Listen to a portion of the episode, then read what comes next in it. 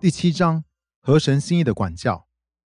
任何机构和制度，若是没有能力管教，就形同虚设。对于一个国家、机构或是家庭的存在来说，管教是不可或缺的。就好像有赏就一定要有罚，是不可切割的一体两面。若是完全不加以管教，整个文化大概就只会流于高举既得权益，并尾随着一连串不明智又过于放纵的人生抉择，而导致必然的羞愧。现今的时代里，父母亲可能鲜少或几乎不管教孩子，可是却又回过头来。怪他们怎么这么不自律？殊不知，这两者现实状态其实是互为因果。缺乏外在的管教，就会导致内在无法自律。谈到管教这类的主题，恐怕比时下任何一个敏感话题都还要容易引发激烈的争论。当然，其背后的合理原因不少，不过也有些理由。可能会让人不敢领教，其中一个原因就是社会压力。不过，真正的基督徒应该要视社会压力如无物才是。社会大众应该受到重视，至于舆论，只要听听就好。我们不论做何选择，都只需要向神交账，那才是我们真正该看重的。而这个主题。之所以很容易会引发轩然大波，其实只是单纯因为实在发生过太多的虐待事件，许多在家庭里的疯狂行径，他们都宣称自己不过是在管教孩子，但实质却是愤怒、暴力和憎恨。要是做父母的不曾好好面对过自己的问题，就很有可能会转嫁。并发泄在孩子的身上，但是在遭到他人错待之后，如果只是继续借由宣泄情绪来作为反应，恐怕对于看清真相仍是于事无补。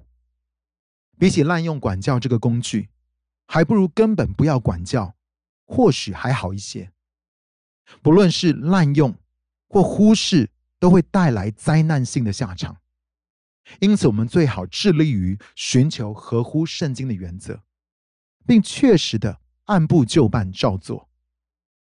管教总是出于爱，是为了让孩子打从心底知道自己应该负起什么责任，以及明白人生的意义为何所做的努力。